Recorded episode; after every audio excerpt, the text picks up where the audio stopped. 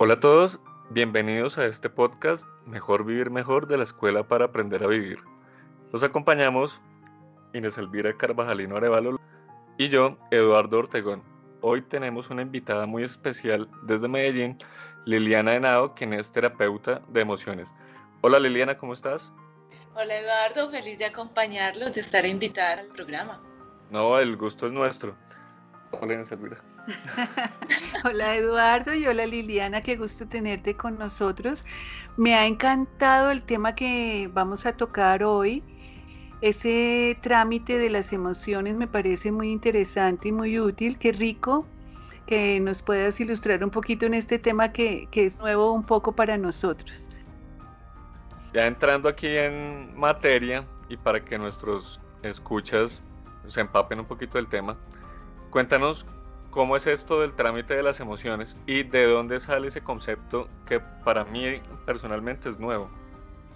Bueno, el trámite de las emociones es podernos dar cuenta cómo nos sentimos, dónde lo sentimos y qué vamos a hacer con eso que estamos sintiendo. Generalmente no, nos han educado a, nivel emocional, entonces es muy complejo eh, encontrar e identificar qué es lo que realmente estamos sintiendo.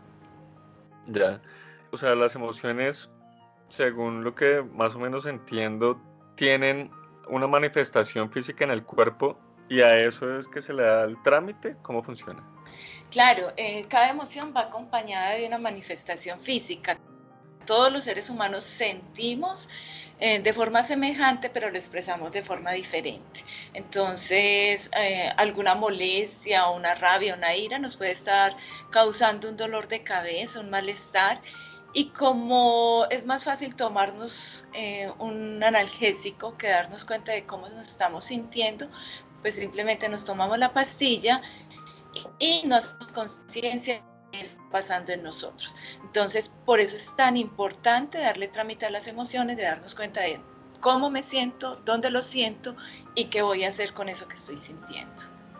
De lo que entiendo, muchas de las molestias físicas que tenemos provienen de emociones que no les hemos dado como un buen manejo, pero no atacamos la raíz, sino que atacamos, digamos, la parte física, digamos, para el dolor de cabeza, entonces nos tomamos un, un analgésico pensando que con eso vamos a solucionar el, asunto?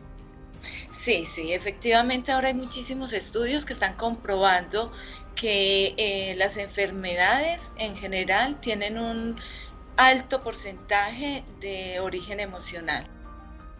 Y si nosotros aprendemos a manejar nuestras emociones, a saber qué estamos sintiendo y qué hacemos con eso que estamos sintiendo, nos estamos evitando eh, generar en nuestro cuerpo físico algún malestar o una enfermedad mucho más, más eh, grave con el tiempo. Lili, háblanos por favor puntualmente cuáles son o cuáles pueden ser las emociones más presentes o más importantes que tenemos nosotros, que vivimos nosotros? Bueno, los seres humanos nos movemos en seis emociones básicas que son la ira, el miedo, la tristeza, el asco, la alegría y la sorpresa que es la emoción más fugaz. Porque después de la sorpresa viene, eh, de acuerdo a la información que recibimos de la sorpresa, otro tipo de emociones. Ok. ¿Y nos puedes hablar un poquito de cada una de esas emociones? Claro. O sea, eh, por, lo, por lo menos lo que, me, lo que me gustaría para que nuestros oyentes tuvieran esa información es cómo se manifiesta eso en el cuerpo. Digamos, eh, el asco, cómo se manifiesta en el cuerpo, la ira, cómo se manifiesta en el cuerpo. Claro. ¿Y cuál es el trámite? Sí, ¿cuál es el trámite que hay que darle? Porque pues no tenía ni idea de que el asco era una emoción así tan importante, fíjate.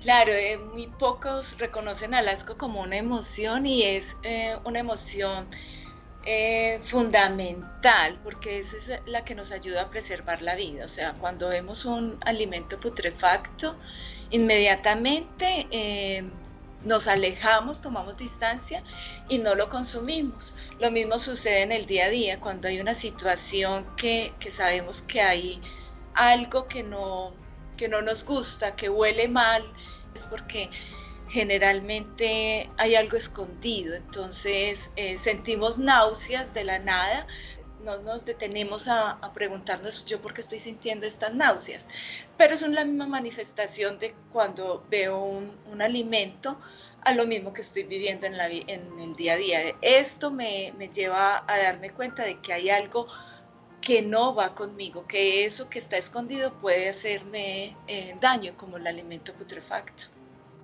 La sorpresa, Cuéntanos sobre la sorpresa, porque ahorita nos acabamos de dar una sorpresa nona. Imagínense que llevábamos como 10 minutos supuestamente grabando y de pronto nos dimos cuenta de que no habíamos grabado y entonces pues nos llevamos una gran sorpresa que tramitamos riéndonos, ¿verdad? Sí, ese, es... Como 20 minutos. Ese es el mejor ejemplo porque es una información con la que no contábamos y tenemos eh, la opción o de molestarnos y decir cómo no, no hemos grabado y eh, llenarnos de, de, molestia, de rabia de ira o tomarlo como algo divertido, un aprendizaje y reírnos de lo que sucede. Sí. Pero la, la sorpresa es una emoción fugaz, o sea, luego de la sorpresa viene acompañada de las otras emociones de acuerdo a lo que nos encontremos como sorpresa, si es una sorpresa que nos agrada o es una sorpresa que no, no nos genera bienestar. Pongamos un... Uy, una noticia mala, pongamos de la muerte de alguien, un robo, sí. Esas noticias son sorpresas y no son tan agradables, entonces de acuerdo a lo que nos descubre la sorpresa vienen las otras emociones. Ok, Lili, pero entonces la sorpresa sería como una emoción a la que no hay que darle trámite, porque no nos da tiempo para darle. Se da trámite por ella sola, se vive y ya. Ok, hay que darle trámite a la que viene después de la sorpresa. Exacto, a darnos cuenta de cómo nos estamos sintiendo después de esa sorpresa y dónde lo estamos sintiendo.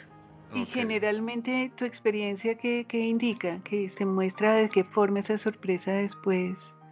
Depende, depende mucho de la información que tenga la persona, porque es que la reacción que tenemos es una reacción ya aprendida desde que estamos niños, nos estamos eh, enfrentando a diversas situaciones en la vida y aprendemos a vivir esas situaciones de forma diferente cada ser humano. Entonces, de acuerdo a la información que cada ser humano tiene, sabe cómo eh, enfrentar esa sorpresa. Ya de adultos tomamos la decisión y decimos, venga, esto lo aprendí, pero ya como adulto no me funciona, porque nuestros padres no sabían eh, manejar las emociones, no sabían siquiera que había una inteligencia emocional. Entonces es muy poco lo que lograron ellos ah, hacer em, con esta información que nosotros ya estamos recibiendo en este momento. Bueno, y entonces, por ejemplo, ante la sorpresa, de la muerte de un ser querido, ¿qué, se presenta y dónde se manifiesta en el cuerpo? ¿Cómo es el trámite? Lili, cuéntanos un poquito. Bueno, la, primera manifestación de esa pérdida que vendría a ser como un duelo es la negación, o sea, la negación a, ver la realidad tal y como es. Luego de, de, esta negación viene la negación a la realidad y quisiera cambiar esa realidad y quisiera eh, negociar incluso con Dios. Eh, muchas veces em, se presenta eso de, yo quiero mejor, si es una muerte, que morirme yo, que, que se haya muerto esta otra persona. Entonces, em, de ahí pasamos a la fase de, de aislamiento, donde nos vamos como a una introspección y a darnos cuenta de que ya sí es realidad ya sí es verdad que, esa persona no está con nosotros y eh, empezamos ya ahí a sentir eh, la tristeza y la ira, que es un parte también de, lo que se vive en un duelo. La ira porque muchas veces se va sin, sin previo aviso, pues una muerte repentina, un accidente o una muerte violenta eh, no tiene como un aviso como lo podría tener una enfermedad terminal que cuando hay una enfermedad terminal nosotros tenemos como una preparación, aunque nunca podemos decir que estamos preparados frente a la muerte, pero sí tenemos como una noción de que algo va a pasar con esta enfermedad. Luego de la ira viene la, fase de aceptación. Esa fase es, em, no podemos hablar de un tiempo eh, determinado para vivir un duelo, pero cada persona se puede dar cuenta en qué momento el duelo se ha hecho más prolongado, más, se ha hecho más largo de lo que debería de ser y es eh, recomendable buscar ayuda cuando sentimos que no podemos con esa tristeza, con ese dolor. Y eh, no podemos tomar siquiera decisiones porque no sabemos qué vamos a hacer con nuestra vida. Claro, y, o sea, ¿cómo se transmitiría esa primera sorpresa que se manifestó después en la depresión, en la rabia, en la negación, en todo esto? ¿Cómo, cómo nos aconsejas tú cómo debería ser ese trámite? O sea, lo primero es darnos permiso de sentirnos tal y como nos estamos sintiendo. O sea, eso de, que no puedo llorar porque tengo que eh, presentarme fuerte, porque soy el pilar de la familia, pues el llorar no, no, no, nos quita fuerza para nada, simplemente nos permite desahogar ese, ese sentimiento. Eh, abrir el corazón al, al, dolor, darnos cuenta de que sí hay una tristeza, de que nos duele lo que está pasando, tomarnos el tiempo en recorrer cada uno de estos sentimientos, eh, de de vivirlo. El sufrimiento se presenta porque no hay aceptación a lo que se está, a lo que se está viviendo.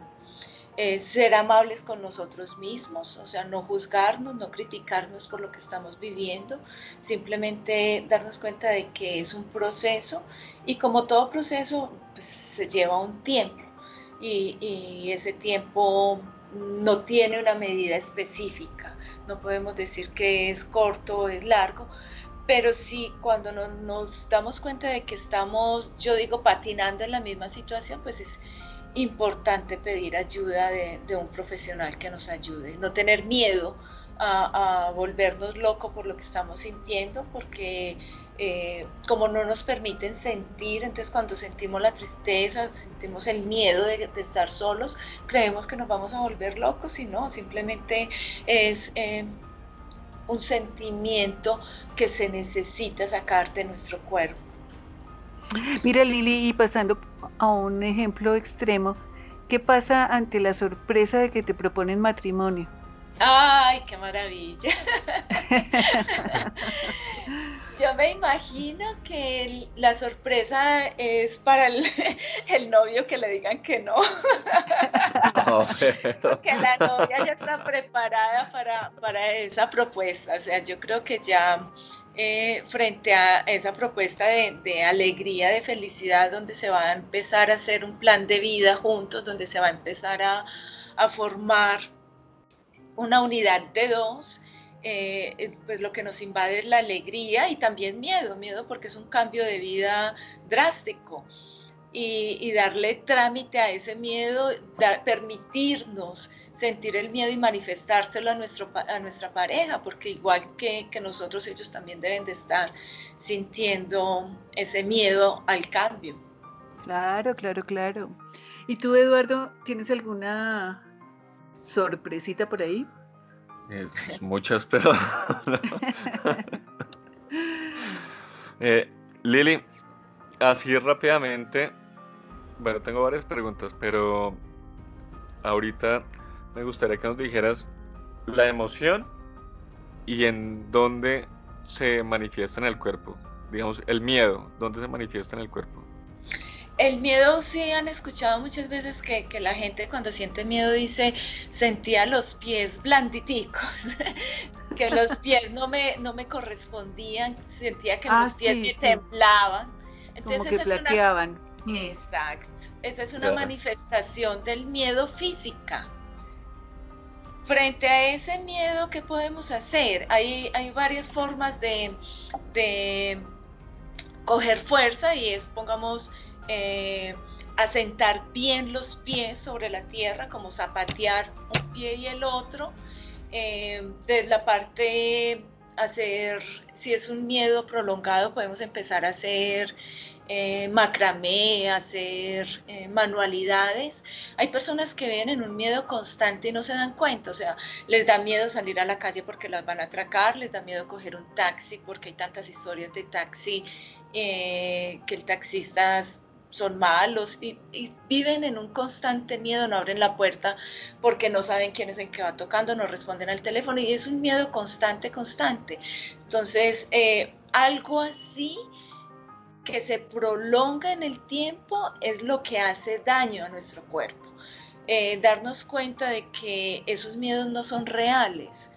O sea, sí hay taxistas que, pueden hacernos daño, si hay em, riesgos de abrir la puerta si no, vamos, si no vemos quién está tocando, pero tenemos que tomar precaución frente a las situaciones que creemos riesgosas, pero no vivir con miedo constante.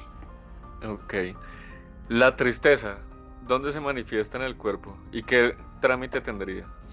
Bueno, eh, la tristeza, eh, como es una energía también como todas las emociones, eh, nos torna lentos, nos torna, es una energía como pesada, entonces nuestros movimientos son más lentos, nuestros pensamientos incluso se nos dificulta tomar decisiones ah, cuando estamos tristes, no tenemos claridad. Entonces es una, energía que podríamos llamarla pesada o densa. ¿Han escuchado cuando dicen se me rompió el corazón? Tengo roto el corazón, se manifiesta en el centro del pecho y la mejor forma de darle trámite a la tristeza es el llanto. Cuando no podemos llorar, podemos utilizar los colores, eh, podemos hacer un autorretrato a base de colores, no necesitamos ser artistas, simplemente hacer el ejercicio de trabajar con colores y eso nos ayuda a, salir de la tristeza, hacer espirales del centro hacia afuera, también en colores. Ya que hablas del llanto, el llanto podría ser como una autogestión del cuerpo para desahogar esa emoción. Sí, es necesario. Muchas veces lloramos de tristeza y lloramos de felicidad y hasta el miedo nos hace llorar. Entonces es una manifestación fisiológica totalmente necesaria, no hay por qué privarnos del llanto. Ok.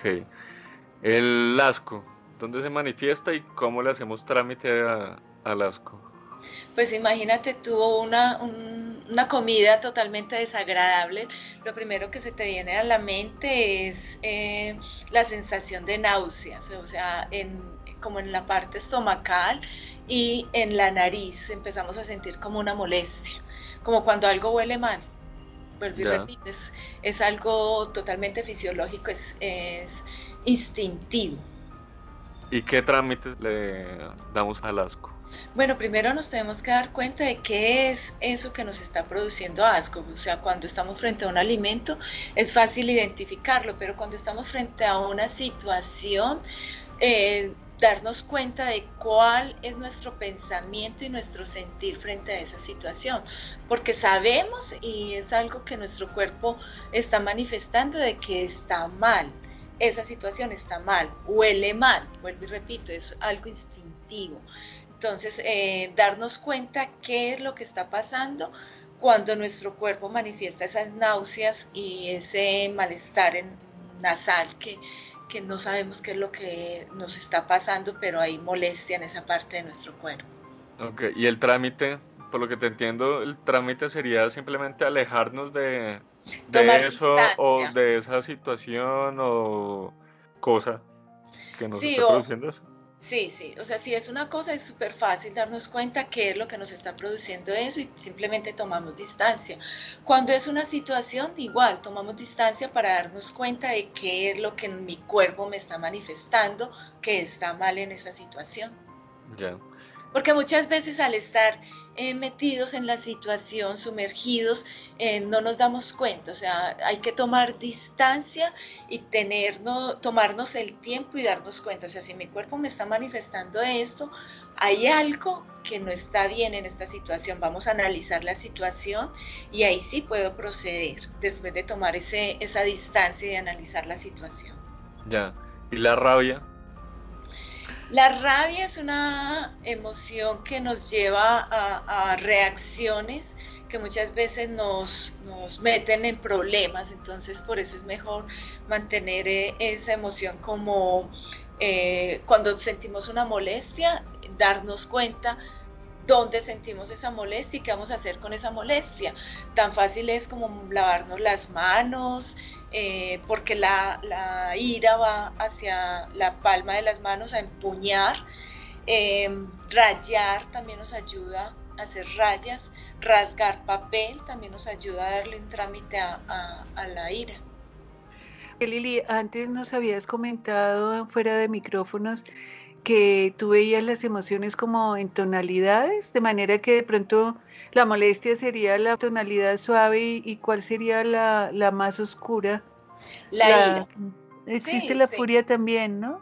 Sí, sí podríamos eh, mirar todos los sinónimos que aparecen en el diccionario y podríamos llamar esto como las gamas de cada una de las emociones. Podemos medirlas eh, de acuerdo a lo que vamos sintiendo. O sea, una molestia puede simplemente manifestarse en una tensión muscular y, no necesita eh, un dolor crónico, simplemente es una tensión, pero esa molestia, si no se le da un trámite, si no la identificamos, se vuelve en un dolor crónico. Y el cuerpo nos está diciendo, hay algo que me está molestando, pero no le hacemos caso. Eh, Lili, estaba pensando ahorita que hay mucha gente que no sabe o que no tenía el concepto de darle trámite a una emoción pero lo hace, no lo hace de forma positiva, pero lo hace, o tú me dirás que estoy equivocado, entonces uno puede sentir, digamos, miedo o ansiedad o tristeza y le da trámite, digamos, eh, fumándose un cigarrillo o tomándose algo, eh, ¿eso sería válido o, o no? obviamente, no. obviamente no es un trámite positivo, pero es un trámite empírico que, la gente le, que, la gente le da a esas emociones. ¿o Ahí no hay un trámite, ahí hay una reacción. Y esa reacción nos genera, pongamos, las personas que fuman al fumarse un cigarrillo, empieza a sentir un bienestar que no es real. Entonces, no, realmente no hay un trámite. El trámite, lo primero es darnos cuenta qué estamos sintiendo, dónde lo estamos sintiendo y luego vamos a ver qué vamos a hacer con eso que estamos sintiendo. ¿Sería como una forma de evadir el trago, el alcohol, la droga, el cigarrillo?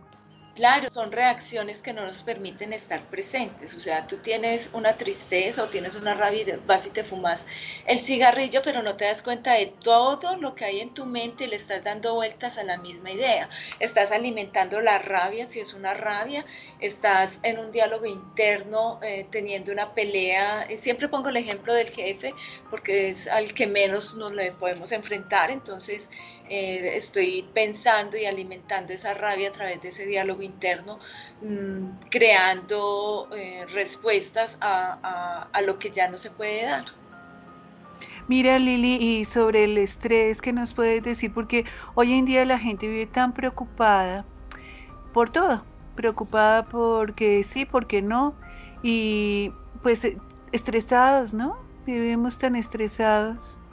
Sí, ahí tú lo acabas de, decir muy claramente y es preocupados. O sea, no nos eh, ocupamos, sino que nos pre antes de. El estrés generalmente viene acompañado también de la ansiedad, que es un miedo al futuro, que son ideas que tenemos en nuestra cabeza frente a algo que no es real, que puede pasar o no puede pasar eh, en un mañana, en un, tiempo futuro lejano o, cercano. Eh, entonces la ansiedad y el estrés van siempre acompañadas y es un cúmulo de emociones a las cuales no les hemos dado trámite. Si logramos hacernos eh, conscientes del aquí, de la hora, de estar presentes en algo tan básico como la respiración, en darnos cuenta de que inhalar y exhalar lentos nos mantienen en el aquí en el ahora, no llegaríamos a los extremos de, del estrés ni de la, ni la necesidad de la ansiedad, porque el mañana no existe, solo existe este aquí y ahora, este presente. Ya que tocas el tema de la ansiedad, porque de las emociones así como más frecuentes que veo en la gente, pues está la ansiedad, la angustia, la preocupación, ¿Cómo se manejarían esas emociones y en dónde se manifiestan? Si tú miras a una persona ansiosa, generalmente está haciendo movimientos compulsivos, o sea, o está moviendo el pie para arriba y para abajo, o tiene un lapicero en la mano y lo está moviendo constantemente, o está jugando con las uñas en la boca, se las está mordiendo. Entonces esos movimientos compulsivos nos están manifestando de que hay en nuestro ser una situación de ansiedad. El hecho de simplemente centrarnos, poner los pies en la tierra, respirar lento y profundo y darnos cuenta de cómo el aire entra lentamente por la nariz, cómo empieza a hacer el recorrido por todo nuestro cuerpo, nos centra y empezamos a manejar esa ansiedad de una forma sencilla sin necesidad de medicamentos. Ok. ¿Y qué es el estrés, Lili? Bueno, el estrés es el cúmulo de las emociones sin trámite, o sea, es una preocupación constante por algo que no está sucediendo, o sea, eh, el estrés nos lleva a nosotros a generar eh, ciertas sustancias a, nivel eh, cerebral que empiezan a, a, segregarse en todo el organismo y lo que hacen esas sustancias, como no las necesitamos, es intoxicarlo. Entonces es el cúmulo de rabia, de miedo, de todas las emociones sin darles un trámite. Y el cúmulo de pendientes, ¿no? Porque el estrés tiene mucha relación con los pendientes que uno tiene en la vida que no ha resuelto, situaciones sin resolver. ¿Qué opinas tú al respecto, Liliana? Claro, eh, ¿te acuerdas que, que, lo decíamos al inicio? O sea, es preocuparnos. Nos estamos preocupando de vez de ocuparnos. Cuando llevamos a, a el trámite de cada cosita que tenemos que hacer en nuestra vida, no dejamos pendientes cosas tan básicas como que estamos arreglando cocina y de la nada soltamos em, todo lo que estamos haciendo y nos vamos a, a doblar ropa. Estamos doblando ropa y nos acordamos que la lavadora está prendida y se nos olvidó echarle el jabón. Entonces vamos y le echamos el jabón a la lavadora y, recuerdo que tengo que sacar al perro. Y mira que todas esas cositas del día a día básicas, básicas, eh, las dejamos pendientes y, y, cuando voy con el perro me acuerdo de que no he montado la sopa, de que no he arreglado la cocina, de que la ropa está sin doblar, de que la lavadora no le eche la, lo que necesitaba para su funcionamiento. Entonces, mira que en el día a día, en cosas básicas, siempre dejamos cosas pendientes y no les damos eh, la conclusión que se necesitan. Lili, ¿y el trámite de ese estrés cuál sería? Bueno, el trámite del el estrés yo lo, relaciono mucho. Eh, pongamos, yo estuve viviendo un tiempo en Bogotá y cuando llegué a adaptarme al frío fue muy, muy complejo y lo que hacía era echarme una cobija y otra cobija y otra cobija y otra cobija hasta que me daba cuenta de que eran tantas las cobijas que no me podía ni mover. Entonces, así más o menos eh, llega el estrés a nuestras vidas. Siempre tenemos tantas cosas que hacer y no nos no nos podemos siquiera mover porque no sabemos por cuál empezar. Entonces, para poder darle trámite al estrés es como hacer un, listado de cuáles son los pendientes, cuáles son los que en realidad son necesarios, cuáles son los urgentes y eh, darle trámite a lo necesario antes de que pase a ser urgente. Muy chévere, Lili, gracias. Mira que yo he sabido que tú pues eh, a nivel personal has pasado por muchas pérdidas, fuertes duelos, que incluso estás trabajando en un libro que pretendes sacar próximamente, eh, que me pareció muy lindo el, título porque se llama Somos polvo de estrellas, ¿no? Eh, ¿Qué nos puedes hablar sobre el duelo? Bueno, yo siempre digo que he sacado maestría en duelo. Tuve, em, en este momento puedo decir que después de haber pasado tanto tiempo, la fortuna de, haber vivido la pérdida de, mi esposo a través de la desaparición y eso me llevó a entender muchas situaciones de la vida y, a través de esto poder ayudar a muchos de mis pacientes. Em, he tenido pérdidas de, los seres más cercanos en mi vida y situaciones muy complejas para vivir. Entonces, a través de mi vivencia, em, he logrado como transformar lo que podríamos llamar tristezas en, un conocimiento más profundo de, nuestro ser y con el libro pretendo como ayudarles a las personas que están pasando por esta situación y decirles que como con una voz de aliento de que esto también pasará. Bueno, Lili, y mm, también por ahí un pajarito me contó que estabas haciendo un taller en estos días sobre un tema que me llamó la atención, que es, ¿cómo es que se llama? Ciclo, ciclo, ciclo concluido o error repetido. Sí. ¿Cómo te fue en ese taller? Súper bien, eso es un taller muy hermoso porque es un taller eh, que a través del cuerpo vamos identificando qué está pasando en nuestras relaciones. Es un taller de, donde se mueve mucho el lenguaje corporal porque las relaciones eh, es algo complejo. Muchas veces estamos en una relación de apego, en una relación tóxica y no sabemos cómo salir de esa relación. Entonces, a través de este tipo de talleres encontramos las herramientas primero para darnos cuenta qué es lo que nos está haciendo daño de esa relación. Y segundo, para tener las herramientas para tomar una decisión, sea si continúo en esta relación, qué debo de cambiar en mí para que las cosas sean realmente funcionales y, sea una relación de, de mutuo crecimiento personal y espiritual, o para tomar la decisión de hacerme a un lado y eh, empezar una vida desde cero a nivel de pareja. Mucha gente en el mundo se mete en relaciones que no son sanas y ni siquiera se da cuenta y sufren y sufren. Y qué bueno pues poder tener alguna ayuda, alguna directriz que nos permita elegir mejor las relaciones, ¿verdad? Claro, es que nos acostumbramos tanto a estar mal en las relaciones que creemos que es lo normal, que es, que es lo, lo que se debe de hacer y realmente una relación de pareja es para mutuo crecimiento y, y, vivir felices los dos. Claro, debe ser gratificante, cualquier relación debe ser gratificante. Bueno, listo, entonces aquí nuestro planillador oficial que es Eduardo. Lili, planillada pues para que nos cuentes algo sobre tu taller que se ve muy interesante.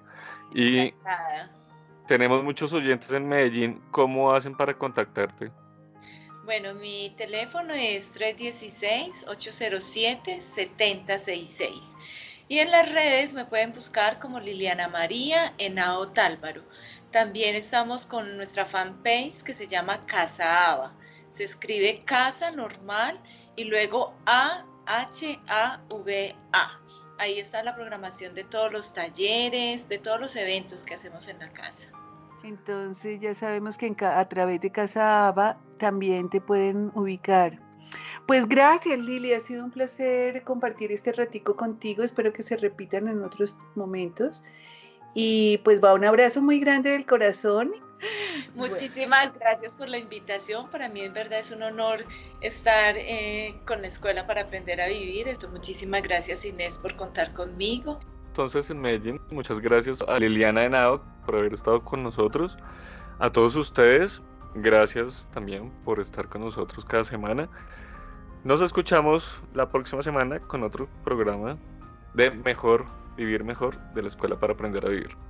Chao, chao. Un abrazo grande del corazón.